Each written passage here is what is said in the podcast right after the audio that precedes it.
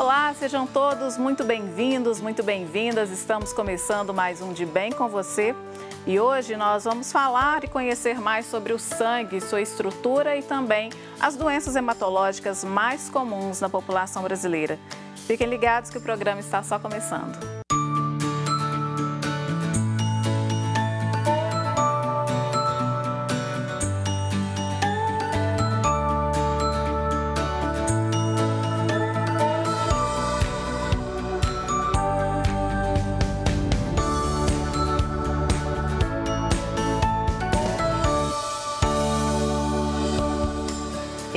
Hematologia é a palavra usada para se referir ao estudo do sangue.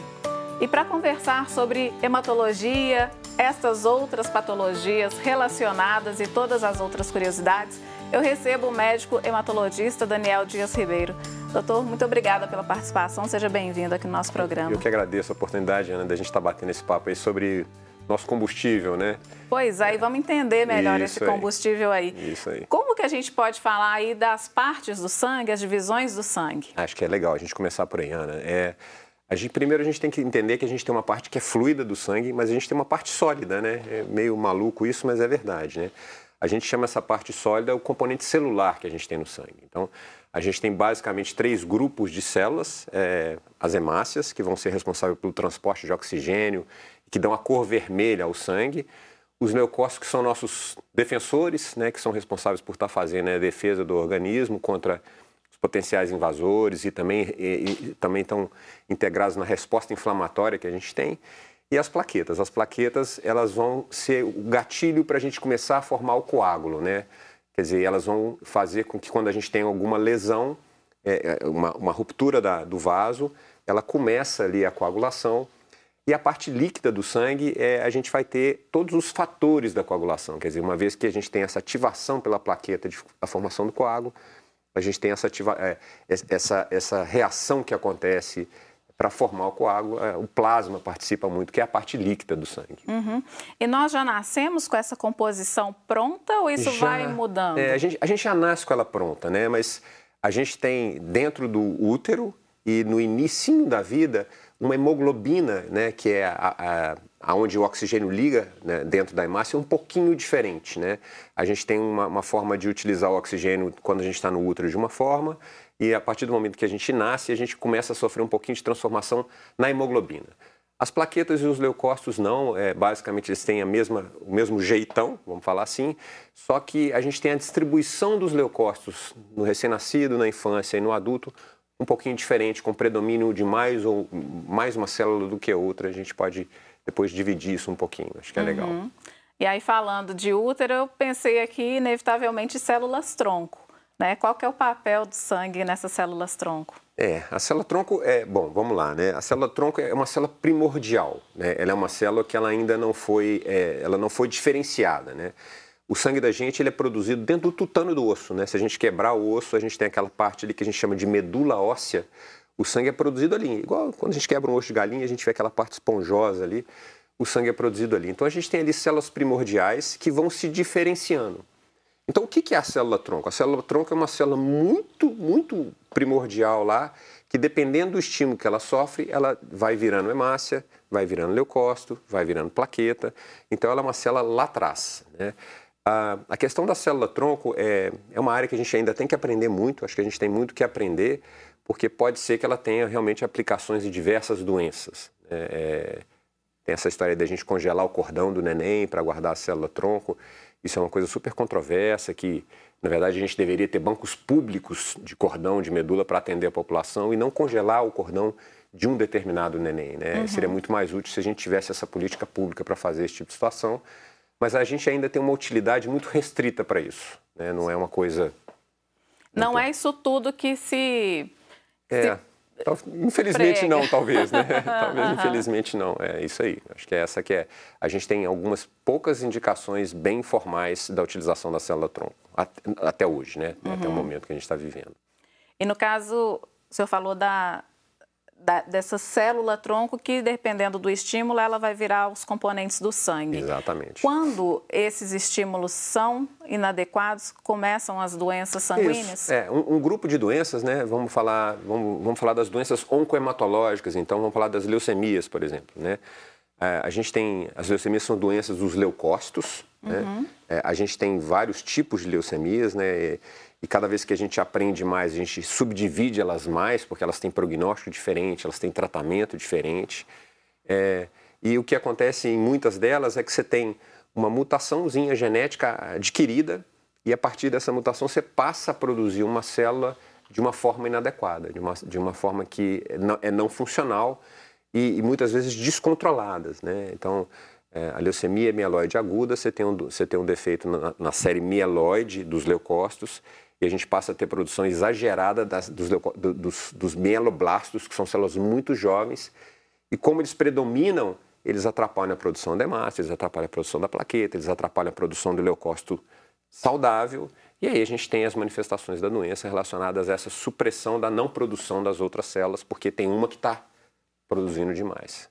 E aí que eu, ia, eu queria saber, as outras, os outros tipos, eles atingem outras, outros componentes é, do sangue? Outro, ah, das leucemias, a gente está falando outro pedacinho, outro tipo de leucócito. Então, a gente ah, tem a tá. leucemia tá. mieloblástica, na série mieloide. A gente tem a leucemia linfoblástica, na série linfóide. E a gente vai ter as leucemias crônicas, mielocítica crônica e linfocítica crônica, que elas têm uma manifestação diferente, apesar de elas atingirem as mesmas linhagens. E dependendo do tipo de linha. É, bom, e as leucemias elas vão variar a, a, a, incidência nela nas populações. A criança vai ter muita leucemia linfoblástica e são leucemias de bom prognóstico. O adulto vai ter mais leucemia mieloblástica, o adulto jovem. O idoso ele vai ter uma leucemia que muitas vezes é secundária, uma mielodisplasia, que é um, que é uma, um problema de maturação das, das, da, dos, dos, leucócitos. Né? Então, a gente tem dentro de cada grupo de células desse diversas doenças, né? Uhum. E, e, que, e que cada vez a gente aprende mais. Né?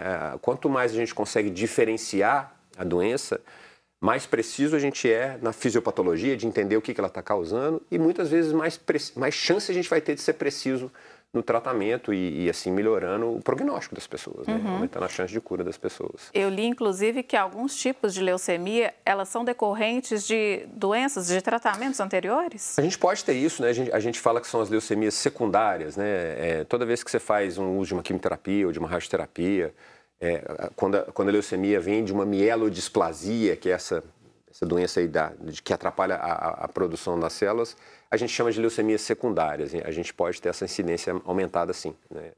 decorrente a tratamentos prévios. Né? Uhum. Sim, e no caso, é, a leucemia hoje, a gente pode falar, você falou aí que tem um bom prognóstico, por exemplo, em crianças. Sim. E isso vai variar, então, de acordo com esse tipo de leucemia, Sim. com esse perfil de paciente? Sim. É, acho que um, um, um, exemplo muito legal, né? As leucemias mieloblásticas são, são doenças pesadas, são doenças que a gente faz quimioterapia, quimioterapia intensa. E elas têm vários subtipos dentro das mieloblásticas. E a gente tem um, a gente tem uma leucemia que é a, mielo, a leucemia promielocítica, que ela tem um prognóstico muito bom. Ela tem um tratamento diferente com um prognóstico muito bom. Né? Então, sim, é, é, dependendo do tipo de leucemia, a gente vai ter prognóstico diferente, tratamentos diferentes. Né? Uhum. Isso, e, e, e, a gente está aprendendo isso, né? A gente está vendo que, que a gente consegue, eh, diferenciando elas melhores, a gente consegue ser mais específico no tratamento e melhorando, melhorando a chance das pessoas de, de sobreviver à doença. Uhum. A gente começou falando de sangue, já caiu direto na leucemia, né? Mas então vamos continuar. Porque algumas delas também é possível ter um controle é, é, é, a longo prazo. A longo prazo, né? né? Quando a gente fala das, da leucemia linfocítica crônica, né, é, uma, é uma doença dos linfócitos, que é um tipo de leucócito, onde é, é uma doença mais frequente no paciente mais idoso. É uma doença que a gente não cura ela, mas que a gente controla ela por muitos e muitos anos. Né? A, a leucemia mielocítica crônica, é, a gente há uns 20 anos, posso estar errando essa data, não posso não estar sendo preciso, mas há uns 20 anos atrás a gente foi descoberto um tratamento que é alvo específico então, é um medicamento que vai lá nessa mutaçãozinha genética que alterou e desfaz ela. Então, é, era uma doença que era gravíssima, que a gente tinha que transplantar a medula para as pessoas sobreviverem. Hoje elas tomam um comprimidinho e vivem a vida. Né? É uma terapia alvo específica que a gente chama. Ele atua exatamente na mutaçãozinha genética lá que causou a doença. Uhum. E aí a gente controla ela super bem. A gente não consegue falar que esses pacientes estão curados, mas eles ficam completamente controlados, a doença completamente escondida. E o transplante, como que fica a história do transplante também? Então, ela, ele não é, é indicado para todos os pacientes? Não, não, não. O transplante de medula, né? Bom, o que, que, é o transplante de medula, na verdade? A gente tem dois tipos. A gente tem um, um tipo que a gente tira a nossa medula, congela a nossa medula, faz uma quimioterapia forte, e aí, aí é como se a gente matasse toda a nossa produção de célula do sangue e devolve uma medula nova. Aí esse, essa medula que a gente coloca, ela vai lá para o osso, ela se instala no osso e volta a produzir o sangue. E a gente tem o transplante que é de outra pessoa, alogeneico. Aí você tem que ter uma compatibilidade entre o doador e receptor, mas a ideia é a mesma. A grande, a grande questão do transplante né, é que você pode fazer uma quimioterapia muito forte, porque você vai devolver uma fábrica do sangue nova para aquela pessoa, porque quando você faz uma quimioterapia, a sua fábrica para de produzir. E se você ficar muito tempo com essa fábrica sem produção, você não vai conseguir sobreviver, porque você vai ter infecção, você vai ter sangramento.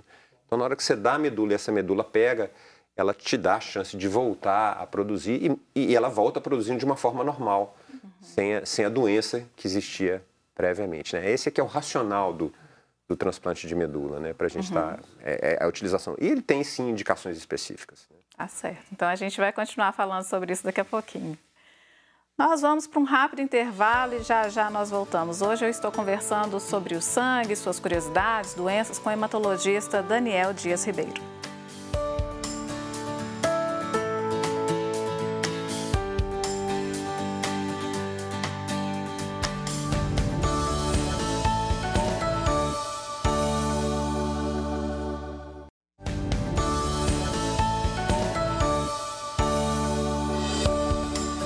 Estamos de volta com De Bem com Você e eu quero te falar sobre esse código que aparece aqui na tela durante o nosso programa. Com esse código, você vai acessar aí com seu celular e vai ser direcionado para a página dos, da campanha dos devotos de Nossa Senhora da Piedade. Lá você conhece todas as obras que ajudam a nossa arquidiocese né, nos projetos sociais. E se puder, faça parte. Hoje, de bem com você, está falando sobre a saúde do sangue e para entender melhor esse assunto, eu converso com o hematologista Daniel Ribeiro. Doutor, falamos muito de leucemia, mas o sangue é muito mais do que isso, né? Muito a gente mais. ficaria fazendo uma série de programas aí falando sobre o sangue. Com certeza. Doutor, é, queria falar um pouco sobre. A gente falou aí da composição do sangue, mas a anemia também é uma doença que, quando essa composição está tá alterada, também ela aparece, é. né? A anemia é, é, com certeza, a doença mais comum do sangue, tá? E as anemias, né, elas, elas precisam ser divididas. Né? Então, imagine o seguinte: a gente vai ter uma anemia porque a gente não está produzindo adequadamente, ou uma anemia porque a gente está destruindo é, mais rápido do que a gente deveria. Né? E, e, a gente, quando a gente vai fazer um diagnóstico de uma anemia, a gente começa vendo o tamanho da hemácia e a coloração. A coloração fala para a gente o tanto de hemoglobina que tem ali dentro. Então, a gente divide elas em microcíticas, quer dizer, pequenininhas, e hipocrômicas, pouco coradas, normocíticas, normocrômicas e macrocíticas, né, que é quando a gente tem uma célula grande. E isso divide a gente, isso faz com que a gente caminhe no sentido de fazer o diagnóstico é, usando testes diferentes e pensando de forma diferente. Quem que é disparado a anemia mais comum? É a anemia que a gente fala que é uma anemia ferropriva. Né? A gente precisa do ferro para produzir o sangue, e aí a gente vai ter essa anemia presente em alguns grupos, mais, vai ser mais prevalente em alguns grupos, né? Então vamos começar pelo neném, né? Imagina uhum. o neném nasceu, ele pesa 3 quilos, aí quando nasce, no primeiro ano de vida ele vai terminar o ano pesando 10 quilos. Então ele triplica o volume, o tamanho e triplica necessariamente o volume de sangue. E se ele não tiver uma reposição de ferro adequada ali nesse momento, ele não vai ter quantidade de ferro suficiente para.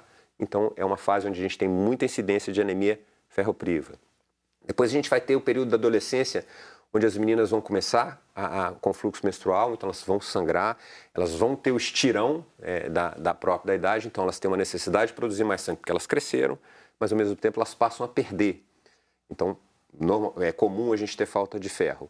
E no adulto, o adulto, ele, ele sempre, a gente vai ter que sempre procurar alguma causa, né? Um adulto que tem uma anemia ferropriva é porque ele está perdendo um pouquinho de sangue por algum lugar. Né?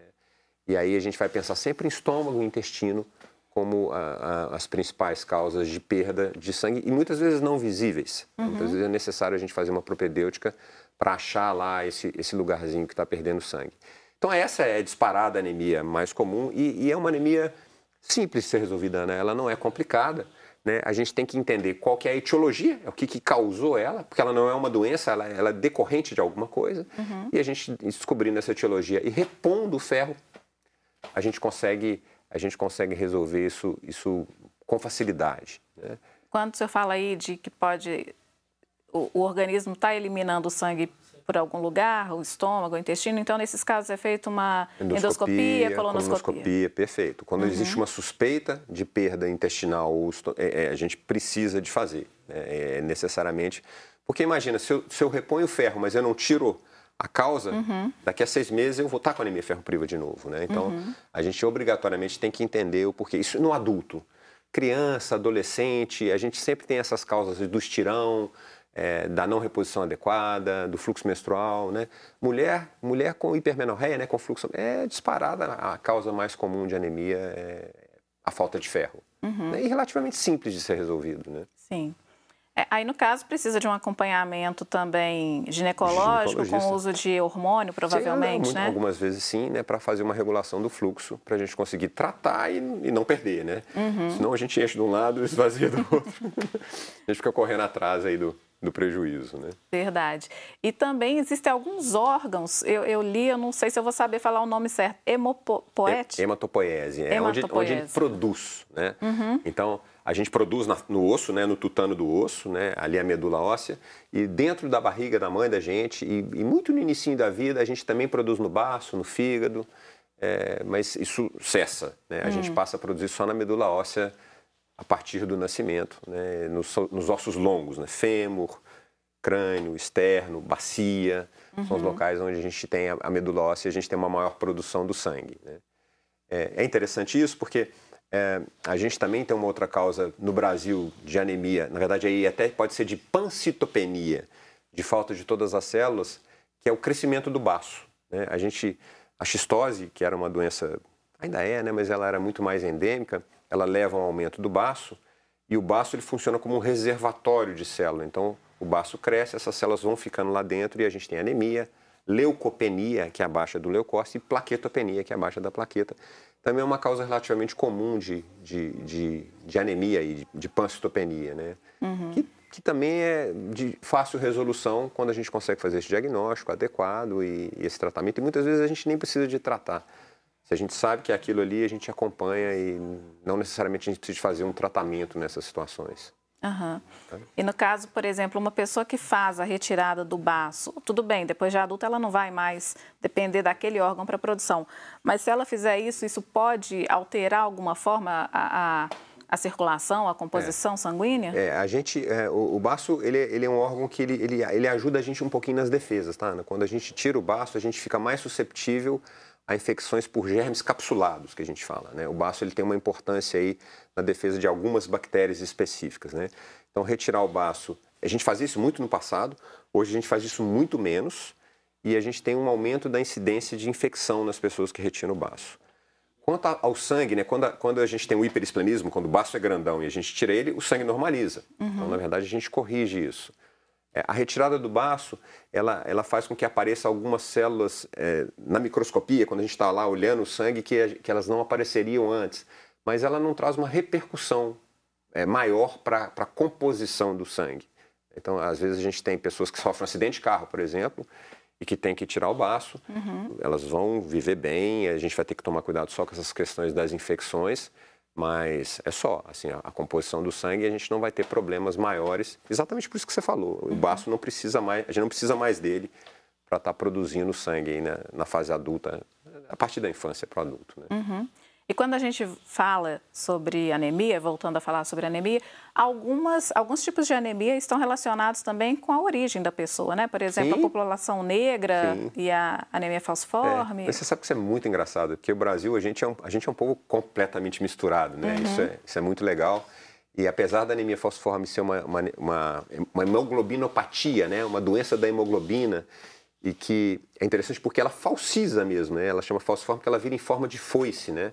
Então, quando a gente tem infecção, quando está muito frio, é, quando a gente está muito desidratado, quando a altitude é muito grande, as pessoas que têm essa, essa tendência, essa alteração genética da anemia fosforme, ela tem crises de falsização, e aí com hemólise, com necessidade de transfusão. E a gente tem menino lourinho do olho azul no Brasil com anemia fosforme.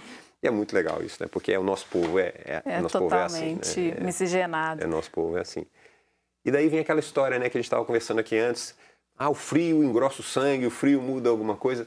Pode ser, né, que esse, essa, esse, esse mito aí, ele venha disso, né? Assim, uhum. a gente tem mais crises hemolíticas ou mais crises de falsização nos pacientes que têm anemia fosforme no frio. Uhum. É, é, é, uma, é uma indicação de, de aquecer as pessoas, realmente, né? É. Então pode ser que isso venha daí. E a gente tem uma outra doença, né, que são, que são crioaglutininas ou crioglobulinas, aí é um pouquinho diferente, é, são proteínas que, é, proteínas que não deveriam estar no sangue, que estão ali, que também no frio elas se manifestam. Né? Então a gente tem essas duas alterações que são relacionadas à temperatura, que provavelmente elas é que criaram essa história de que o sangue no frio a gente fica com sangue mais grosso, ou que a gente tem mais doença. Uhum. Então existe um, um, fundamento, vamos falar assim, né? nessa, e, e, esse mito. E conhecendo melhor esse assunto para esse programa, é, eu vi a conexão aí do sangue com o sistema circulatório e é mito, não é, por exemplo, essa questão de sangue mais grosso, infarto, AVC nesse período, ah, aquecimento legal. né, do, do Legal, boa, boa, boa, pergunta, Ana. É, a gente vai cair um pouquinho, a gente vai mudar um pouquinho assim, o, o que, que o infarto é? O que, que a trombose e o infarto são? Vamos uhum. falar assim, o infarto é quando a gente tem uma oclusão de uma artéria e a trombose venosa é quando a gente tem uma oclusão de uma veia. Né? O que, que leva a essa oclusão? É, no infarto não é só isso, é claro, a gente tem uma doença da paredinha da veia, do endotélio, né? Então a gente alimenta mal, a gente fuma, a gente é hipertenso, então a gente vai depositando placas ali naquela artéria, mas a gente pode ter a formação de um coágulo que ajuda a obstruir. E existe uma incidência maior, ou existem alguns estudos que tentam mostrar que existe uma incidência maior de infarto e mesmo de trombose no frio, é, mas isso não é muito claro. E isso tem um tanto de fator de confusão que a gente chama. Por quê? Porque a gente gripa mais no inverno, a gente tem mais infecção, a infecção leva mais a resposta inflamatória. A resposta inflamatória ativa mais a coagulação. Se a gente ativa mais a coagulação, a gente forma mais coágulo. Então pode ser que não seja o frio, né? Pode ser que seja a infecção, a resposta inflamatória à infecção. E aí a gente pega um gancho para essa loucura que a gente está vivendo da Covid, né? E a incidência de trombose, que é uma oclusão da veia, nos pacientes com Covid grave, né, nos pacientes que estão internados em enfermarias e, em CTIs. Nas enfermarias a gente chega a ter 10% de trombose nesses pacientes e chega a ter 30% de trombose nesses pacientes quando eles estão no CTI. Porque eles estão com uma, uma patologia, eles têm um vírus ali dentro que está levando uma resposta inflamatória absurda que está ativando a coagulação. Né? Então, provavelmente o inverno vai estar tá predispondo a gente mais a infarto, mais trombose. Pode ser que não seja simplesmente o frio. Pode ser que a gente tenha outros fatores aí relacionados a isso, é, que estão fazendo com que essa incidência seja diferente nessa, nessa estação do ano. Beleza. Então a gente vai parar só mais uma vez aqui, quer dizer, mais duas, a gente vai fazer mais um intervalo. É, e na volta a gente vai continuar conversando aí sobre o sangue, suas curiosidades, né, doenças. Eu estou conversando com o hematologista Daniel Ribeiro. Nós voltamos já.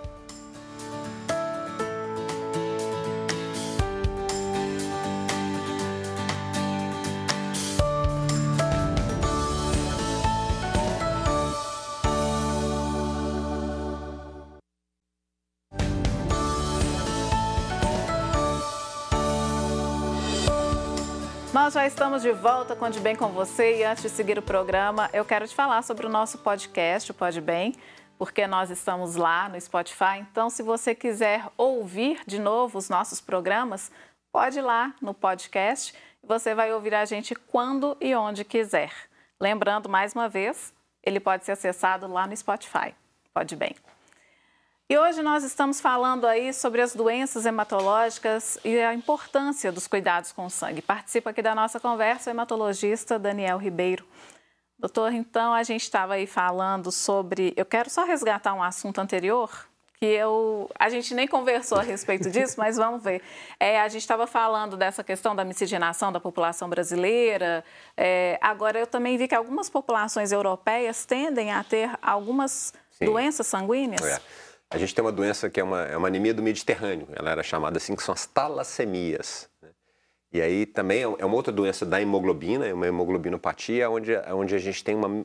Elas vivem menos, elas, têm, elas, elas, são, elas são destruídas com mais... É uma anemia hemolítica, ela, ela é quebrada e ela tem vários graus de intensidade. Mas, de novo, aqui no Brasil a gente vê talassemia em todo mundo. Todo mundo. Todos os perfis populacionais. Né? Exatamente. Né? né? E como que é a nossa população em termos de doenças sanguíneas? É uma população que tem uma saúde do sangue melhor ou justamente Olha. por causa dessa loucura aí de miscigenação a gente pode... É, não, a gente, a, gente, a gente não tem uma incidência maior é, é, é, difícil isso, né? São, são estudos difíceis de serem feitos para a gente comparar qual é a incidência de determinada doença por, por raça, né? Uhum. Em países que, que, que a, gente, a, gente, Nossa raça é raça brasileira, vamos falar uhum. assim, né? Quer dizer, a gente, a gente tem sim incidências diferentes quando a gente compara com uma população africana, uma população europeia, mesmo uma população americana, mas não são diferenças gritantes, né? Uhum. Talvez uma determinada doença ou outra, né? Assim, é, a gente tem algumas coisas interessantes, por, é, e aí a gente está falando dos asiáticos. Os asiáticos, eles, eles trombosam menos do que o resto do mundo, mas no Brasil a gente não tem uma diferença de incidência de trombose em relação às outras, às outras populações. Né? É a população japonesa e chinesa lá que é diferente da gente. Uhum.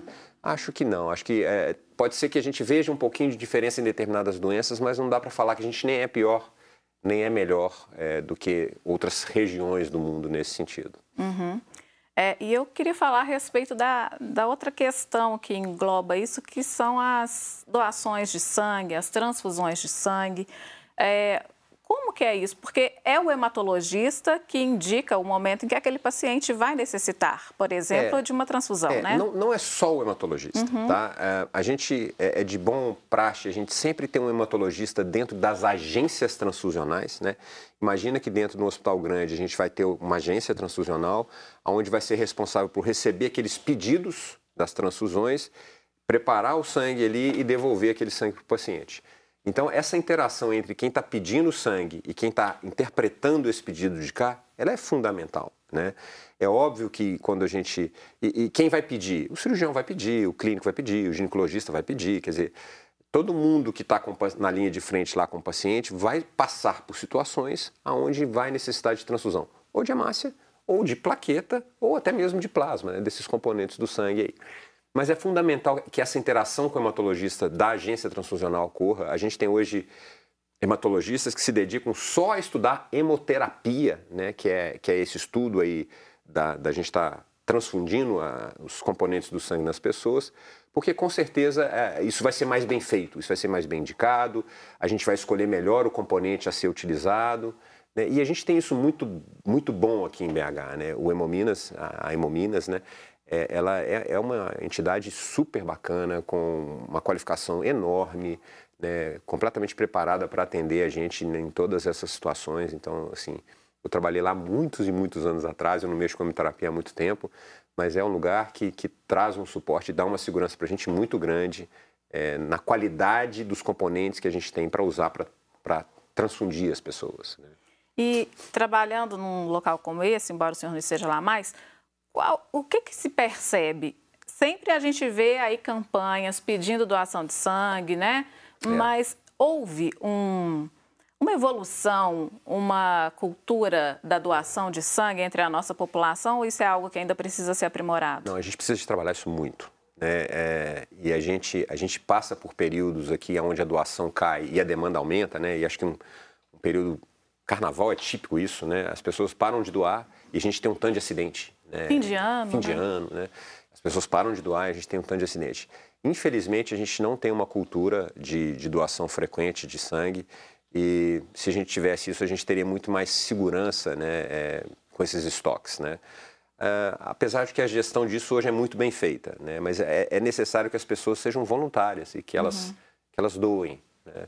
É, a gente hoje consegue fazer isso com muito mais facilidade, a gente consegue agendar a doação de sangue, então você chega, está agendadinho, faz o que tem que fazer, é, faz a doação, é, ocupa pouco tempo. Então, a, a, o Hemominas tenta facilitar essa, essa, essa recepção do sangue. Às vezes tem campanhas que eles vão com, com ônibus nos locais e, e fazem essa captação não só na, na central, E se mas... eu não me engano, ampliaram até a idade de pessoas que podem doar. Você me apertou, Ana, mas pode ser que sim. Eu acho, é, não sei, não tenho, mas me parece que sim, até por causa é, disso, né? A é, gente mas... tem uma população. É, a população está envelhecendo, envelhecendo é. com saúde, né? Então, assim, uhum. é, a, a, idade biológica é diferente da idade cronológica, né? E uhum. acho que a doação de sangue ela também tem que enxergar essas, essas diferenças, né? Sim. Não é o corte pela idade que você vai fazer, mas é o corte pela saúde daquela pessoa que deveria ser feito. Isso não é simples, né? Porque aí você, entram outras variáveis. Quando você fala que é uma idade, isso fica muito mais de, bem definido. Mas é realmente é, não é biológico, é, não é cronológico. Deveria ser biológico a idade que a gente aceita para doação. E essas transfusões, elas, a gente ouve muito em cirurgias e tudo, mas não é só nesse momento, né? Existem outros casos pontuais em que a transfusão é indicada, né? Sim, é, imagina que a gente ah, os transplantes de medula, né? Uhum. Ou, ou, as doenças hematológicas quando a gente está fazendo a quimioterapia, né? Como a fábrica do sangue não está funcionando, eu preciso de fazer um suporte transfusional para que aquela pessoa passe por aquele período até a fábrica do sangue voltar a funcionar. Então, é, é, talvez seja a situação onde a gente mais usa hemocomponente, né? Partes do sangue para transfundir para as pessoas, né? Uhum. Mas essa, essa questão da transfusão, ela, ela, é muito hospitalar, ela é muito dependente da patologia, do momento que a pessoa, pacientes em CTI, muitas vezes vão precisar, pós-operatório, pós-parto, às vezes a gente tem ah, umas situações onde a gente tem uma hemorragia pós-parto, onde vai ser necessária a utilização. Anemia fosforme, né? quer dizer, nos, quando os pacientes vão fazer crises de hemólise, a gente tem que fazer transfusão para que eles melhorem. Então, a gente tem diversas indicações de transfusão. Acho que a coisa legal é, a gente precisa de ter uma interação bacana entre quem está pedindo a transfusão e a agência transfusional, né, o médico hematologista que está ali dentro, para ele conseguir guiar o melhor produto, o melhor momento, a melhor quantidade que você tem que repor. Acho que isso é que é fundamental. Uhum. Há mais de 20 anos aqui no Brasil, nós tivemos uma novela que fez explodir o número de doadores de medula. É, foi mesmo. Né? Foi mesmo. E como que fica esse banco? Porque a gente tem esse problema ainda da conscientização da doação de sangue. A gente vive essa mesma realidade com o banco de medula? Também, a mesma realidade, né? E, e com o banco de medula é até mais simples, né? Porque você vai lá, colhe um pouquinho de sangue, vai, as pessoas vão, vão tipar ali seu sangue, né? E ver e algum dia, em algum momento, pode ser que tenha uma pessoa que tenha o mesmo perfil seu e que precise da sua medula. E aí você vai ser acionado, né? A gente recebe medulas do mundo inteiro, né? Existe, uhum. existe esse programa que as medulas vêm e a gente transfunde. Isso é muito bacana. E a gente precisa também de estimular isso essa, esse registro das pessoas, porque as pessoas vão ficar registradas lá. Uhum. O fato delas estarem registradas não, quer ela, não obriga elas a doar. Pode ser que chegue na hora lá e ela não queira e ok, não, não quer, né? Uhum. Mas é muito legal isso. Acho que a gente, como, como povo, cidadão. né, como cidadão, a gente deveria doar sangue, registrar em banco de medula e ter lá nosso, nosso nossa medulinha lá, nosso tipo, tipo disponível para caso alguém precise, sem dúvida nenhuma. Né? E me parece que as exigências pra, de saúde, de condições gerais, para fazer essa doação de medula são até menores do que para doação de sangue? Ana, são, mas, é, mas aí vai depender do momento também. Imagina assim. que você, você faça seu registro hoje, pode ser que precise sua medula daqui a sei lá quanto tempo, né? Uhum. Então, é, obviamente, você vai ser avaliado é, nessa hora que for necessário fazer a doação da medula, né? Uhum. E que é simples, né? Você, você tem duas formas de doar a medula. Uma é aspirando a medula diretamente, a outra é estimulando a medula a liberar células tronco na circulação e, colhendo essas células tronco por, por máquinas, né? por aférese, que a gente chama. Né? Uhum. Então não é uma doação complicada, né? diferente da doação de órgão, né? Ah, vou doar meu rim, vou doar parte do meu fígado. É um procedimento muito, muito mais simples, né? não dá uhum. para comparar.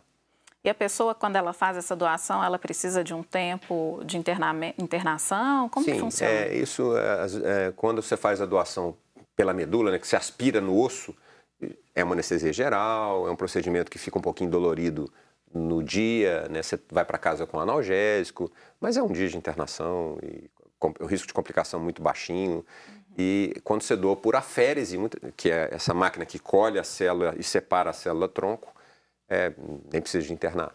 Uhum. Você, você, faz um estímulo para a medula produzir, colhe a célula tronco e as pessoas nem, nem internam. Né? Ficam presas na máquina lá seis horas, oito horas, mas que, que é isso, no né? No exato, você está é. fazendo um bem absurdo, né? Uhum.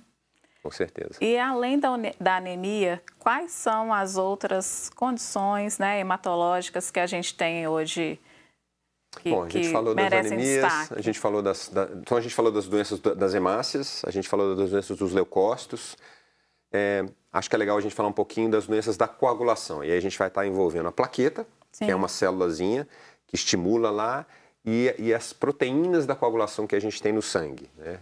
E acho que aí é legal a gente, vamos lá, né? O que, que, o que, que é coagular o sangue, né? Uhum. É, a gente, imagina a gente tem lá o sistema circulatório, que é um, hum. que é um cano fechado, uma rede hidráulica fechada, Sim. e que às vezes a gente tem uma lesão, né? Por trauma, por cirurgia, às vezes a gente tem é, uma inflamação tão grande que aquilo ali estimula a coagulação. E a gente tem no sangue um tanto de proteína que faz a, a coagulação acontecer e um tanto de proteína que não deixa a coagulação acontecer. E quando a gente tem um estímulo, a formação do coágulo é como se a gente tivesse mais proteínas a favor do que contra.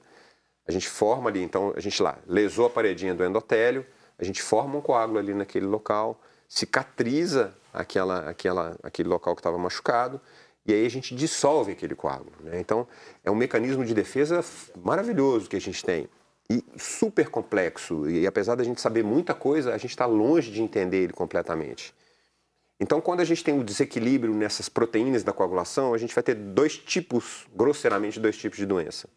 As doenças que vão levar a gente a ter mais trombose, porque a gente está coagulando demais, ou as doenças que vão levar a gente a ter mais sangramento, porque a gente não é capaz de formar o coágulo. Né?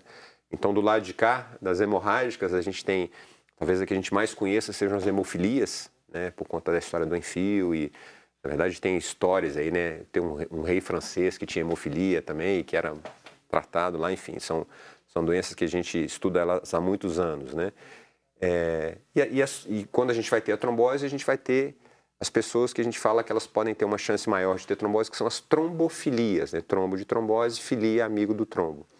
Então, esses desequilíbrios dessas proteínas da coagulação vão fazer a gente ir para um lado ou ir para um outro. Uhum. Tá? É, é, acho que isso é uma coisa legal da gente conversar também. E, e, e a Covid trouxe isso muito à tona, porque é, toda doença que leva a muita inflamação, e a Covid grave leva, a gente tem uma ativação muito grande da coagulação e a gente tem muita trombose. E, e, e a gente viu até complicado falar isso, mas eu acho que é importante a gente falar isso porque isso é, está acontecendo demais no, nos consultórios. A gente tem um marcador de ativação da coagulação que chama dímero D. Tá? Lá no início, lá em março de 2020, saíram vários estudos mostrando que o dímero D ele era um fator de prognóstico para os pacientes com Covid desde que eles estivessem internados. Então, você tem um paciente que está na enfermaria ou que está dentro de um CTI. Se o dímero D dele está muito alto, aquilo falava para a gente, olha, esse cara tem mais chance de evoluir mal, ele tem mais chance de morrer. E infelizmente a gente transpôs isso para o paciente clínico que está em casa. Uhum. Então a gente começou a pegar pessoas com Covid leve, fazer dímero D dessas pessoas. E a gente vai encontrar um dímero D aumentado, porque a Covid, por mais leve que ela seja, ela inflama e o dímero D responde a essa resposta inflamatória. E as pessoas começaram a receber anticoagulante, né, que é para não deixar o sangue coagular, baseado num dímero D no resultado de exame. Então, a gente ficou tratando o exame em vez de tratar o risco da pessoa de ter trombose e esquecemos que quando a gente usa o anticoagulante, a gente expõe as pessoas a risco de sangrar. Uhum. Né?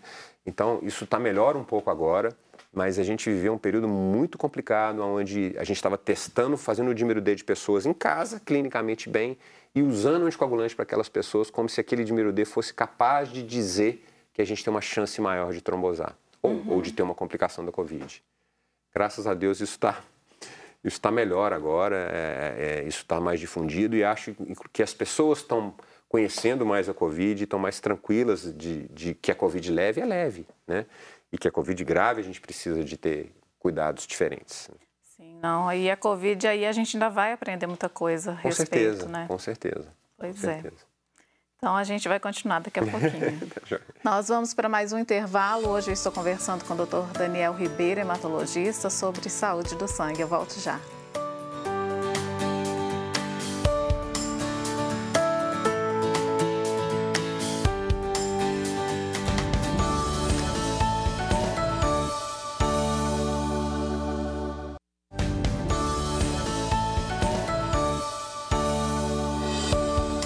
Você está de volta e hoje a gente está conversando aqui sobre a saúde do sangue. Participa conosco o hematologista Daniel Ribeiro. Doutor, tem muitas perguntas, mitos, curiosidades aí a respeito do sangue. E eu queria saber, assim, quando, na verdade, a gente tem que procurar um hematologista. Legal, assim. Ana, a, a maioria das vezes que os pacientes chegam para a gente no consultório, eles vêm encaminhados. Né? Ah, o hematologista, ele rarissimamente está na linha de frente, vamos falar assim, né? A, a, gente vai ter um paciente que procura um clínico e descobre que tem uma anemia, ou que tem uma plaqueta mais baixa, ou que está com alguma alteração do leucócito, ou que interna no hospital já com alguma manifestação de alguma doença hematológica e entra por um pronto atendimento e quando ele recebe o primeiro atendimento é, é necessário o acompanhamento do hematologista, mas a gente não tem uma demanda direta, a gente não tem uma demanda, ah, eu tô, tá tudo bem, eu vou lá no hematologista para fazer uma rotina. Não existe isso, né? Não, não faz muito sentido isso, né? Ah, e a outra via, e aí é, é, é, a minha praia, vamos falar assim, onde eu recebo muitos pacientes, são os pacientes que tiveram uma trombose por algum motivo ou que têm alguma doença da coagulação, que também raramente eles chegam direto. Né? Uhum. A grande maioria desses pacientes vêm encaminhados por colegas ou, ou após alta hospitalar. Né? Não existe uma necessidade da gente ter um hematologista para seguir a gente na vida. Né? Uhum. Acho, que é, acho que é isso que, é, que não é necessário. Né? Ainda hoje existe a prescrição daquele comprimidinho de infantil para ralhar o sangue ou isso é uma coisa que ficou no passado? Não, é, o AS, o AS é. infantil, não, o AS infantil tem indicações muito precisas, né? Uhum. E aí muito voltadas para essa história da, da, da, hipercoagulabilidade, né? O AS ele tem uma indicação muito legal para os pacientes que tiveram um AVC isquêmico, né, que tiveram uma isquemia cerebral, que tiveram um infarto agudo do miocárdio, as doenças arteriais periféricas, né, quer dizer, oclusão tem, tem situações onde ele ajuda a gente absurdamente. E há uns 10 anos atrás, 9, 10 anos atrás, surgiram alguns artigos mostrando que, que o AS também tem uma aplicabilidade nos pacientes com trombose venosa. Né? É, apesar do trombo que forma na artéria ser um pouquinho do trombo que forma na veia, diferente, né? eles são um pouquinho diferentes, é, o AS ajuda a gente. Né? Então, sim, a gente usa, tem indicações muito precisas, mas a gente consegue usar sim o AS em, em diversas situações. Sim, e eu faço essa pergunta até com uma certa, um certo cuidado, porque é, eu fico com medo das pessoas assistirem a gente pensar, não. não, eu tenho uma determinada idade, eu vou começar a tomar. Não, não é não, assim, não, né? Não, isso, e é legal isso, porque isso foi, isso foi estudado, né? Tem, a gente tem estudos grandes ah, norte-americanos que mostraram que a gente fazia o uso profilático, né? A gente usar o anti, o S é um antiagregante plaquetário, ele atrapalha a plaqueta, né, de começar a fazer a coagulação é, a gente fazer o uso profilático do AS não traz aumento de sobrevida, não traz benefício, não, não tem indicação. É isso mesmo. não dá para ficar. Não dá para chegar e ficar, chegar na farmácia e pedir. É. E aí eu queria falar sobre uma questão que eu me recordei aqui agora durante a nossa conversa, que tem pessoas que fazem, chama acho que hemoterapia mesmo, né? Que é a retirada do sangue e a colocada do sangue da própria é. pessoa. É, a gente tem, tem duas situações, só para acho que é legal a gente separar isso bonitinho, né? Uhum. É, a gente pode fazer uma autoemotransfusão. Então imagina que você vai fazer uma cirurgia grande, que você sabe que ela é uma cirurgia grande, que tem risco de sangrar, que é uma cirurgia eletiva, que ela está marcadinha. Você colhe o seu sangue, guarda o seu sangue. Daí a dois, três meses, você faz a cirurgia. Se você precisar do seu sangue, você recebe ele de novo. Tá? Isso é legal isso tem indicações, isso a gente pode fazer. É, apesar de não ser fácil, porque a gente tem que organizar isso muito bem organizado nas agências transfusionais, enfim. E o que está completamente contraindicado é você retirar o seu sangue e injetar no músculo, né? Porque isso, isso foi feito durante um tempo e teve uma febre disso. Isso tem zero de comprovação científica. Isso a gente sabe que na verdade aumenta é, risco de infecção. O sangue é um meio de cultura né? A bactéria cresce no sangue com muita facilidade e você está injetando sangue dentro do músculo. Quer dizer, isso é uma coisa que a gente não, não existe nenhum trabalho mostrando que existe qualquer benefício para esse tipo de situação. Né? Isso foi muito usado no passado, agora está mais, tá mais frio, né? É. A gente parou de ver isso. Um, pelo menos eu não tenho visto é, falar disso. Surgem há um umas tempo. modas de vez isso. em quando, né? É, uhum. é. E, e, doutor, eu sei que é um assunto muito polêmico, delicado, mas é, existem profissionais que que se baseiam no tipo sanguíneo para formular. Talvez não seja Dietas. nem sua área, seja é, formular uma dieta, talvez seja assuntos é. que talvez um nutrólogo possa nos explicar é. melhor. Mas é, eu, isso eu tem base científica? Não, eu realmente desconheço. Eu, eu, eu para te falar a verdade, eu não consigo entender muito bem como é que isso pode ser aplicado, né? É, porque que a gente sabe que a gente tem algumas particularidades do grupo sanguíneo relacionadas à coagulação. Exemplo, a gente sabe que o paciente do grupo O ele trombosa menos, ele, for, ele, forma menos coágulo, mas isso tem fundamento, porque tem menos fator de von Willebrand. mas a gente imaginar que o grupo sanguíneo ele vai fazer com que a gente absorva alimento diferente ou que a gente utilize o alimento diferente é muito complicado. Uhum. E, e é muito difícil você fazer um desenho de estudo que consiga mostrar que determinada dieta associada a determinado grupo sanguíneo vai trazer algum benefício. É claro que isso não é minha área, tá, Ana? Mas eu tendo a não acreditar nisso, para uhum. ser muito transparente com você. Mas é, a gente vê essas coisas. Também diminuiu um pouco, né?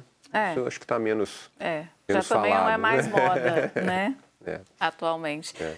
E, e, por exemplo, uma transfusão de sangue, a gente já teve N casos no passado, há 30, 40 anos, de contração de HIV, outras doenças, por uma transfusão equivocada, né?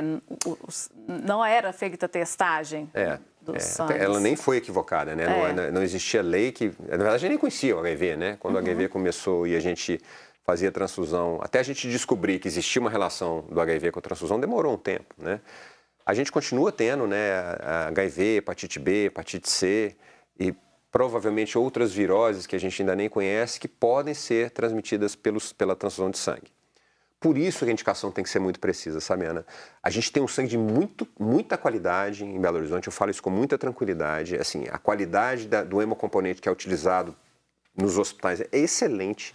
O, a, o, rigor que existe com essas testagens, com, com esse preparo do sangue, com a qualidade do sangue é muito grande. Mas você fazer um procedimento que ele não é necessário, sempre ele vai ter mais risco do que benefício. Né? Então, eu acho que a questão da gente fazer a transfusão de sangue, ela tem que ser muito bem indicada. Ela sendo muito bem indicada, o benefício é maior do que o risco.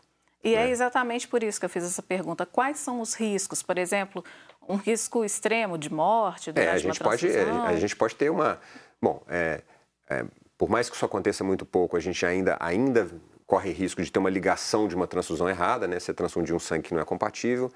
Isso é muito seguro hoje dentro dos hospitais. Existem protocolos que, de checagem, de dupla checagem, de identificação do paciente, de conferência da bolsa, mas é uma coisa que não é abolida totalmente, esse risco existe. E a gente tem riscos que são relacionados à própria transfusão. A gente, a gente pode ter uma reação anafilática, a gente pode ter uma alergia é, né, a um componente do sangue que você está usando. A gente pode ter uma reação hemolítica, né, ter uma destruição ali na hora que um, sangue, um componente entra em contato com o sangue da gente. É, a gente quando faz eh, transfusões maciças, isso diminui as nossas defesas, a gente tem uma imunossupressão. Quando a gente faz transfusões maciças, isso pode piorar a nossa coagulação. Então, não é um procedimento isento de risco, né? de jeito nenhum. Né? A, gente, a gente deve evitar ao máximo. É... E é muito legal isso, assim, porque eu, recentemente eu tive uma paciente minha que ela, ela, ela fez, um, eu esqueci o que foi, não sei se foi uma cirurgia ou um pós-parto, mas ela teve um sangramento importante, teve uma queda da hemoglobina. Mas era uma menina de 25, entre 25 e 30 anos de idade, completamente saudável, coração bom, pulmão bom. E aí eles me telefonaram, nós vamos transfundir. Eu falei, não, transfunde não, deixa ela quietinha, ela vai ficar em casa, nós vamos fazer uma reposição de ferro e ela vai ficar de repouso esses 15, 20 dias. Então a gente conseguiu fazer com que ela não recebesse o sangue, porque era completamente saudável, e a gente fez essa reposição, ela só teve que ter um pouquinho de paciência. Então, quer uhum. dizer, a gente atrapalhou a vida dela aí 10, 15 dias, às custas de não fazer uma transfusão de sangue, né? Então, acho que esse tem que ser o raciocínio. A gente precisa de usar a transfusão, o hemocomponente, quando ele está muito bem indicado. É, acho que é essa que é a, a grande mensagem, eu acho. Uhum. Tá certo, então. Agradeço muito sua presença, sua participação. Volte sempre. Só me convidar, a gente está aí à disposição para bater um papo. Muito tá gostoso. Tá Obrigado. Obrigada. O programa de hoje, infelizmente, está acabando, mas se você quiser sugerir um tema, já sabe, né? Manda mensagem lá no nosso WhatsApp, 31 996428473, ou então no Instagram do programa, arroba de bem com você.tvh. E não esquece, a gente está no podcast também, pode bem, lá no Spotify. Te vejo semana que vem. Tchau, tchau e até lá.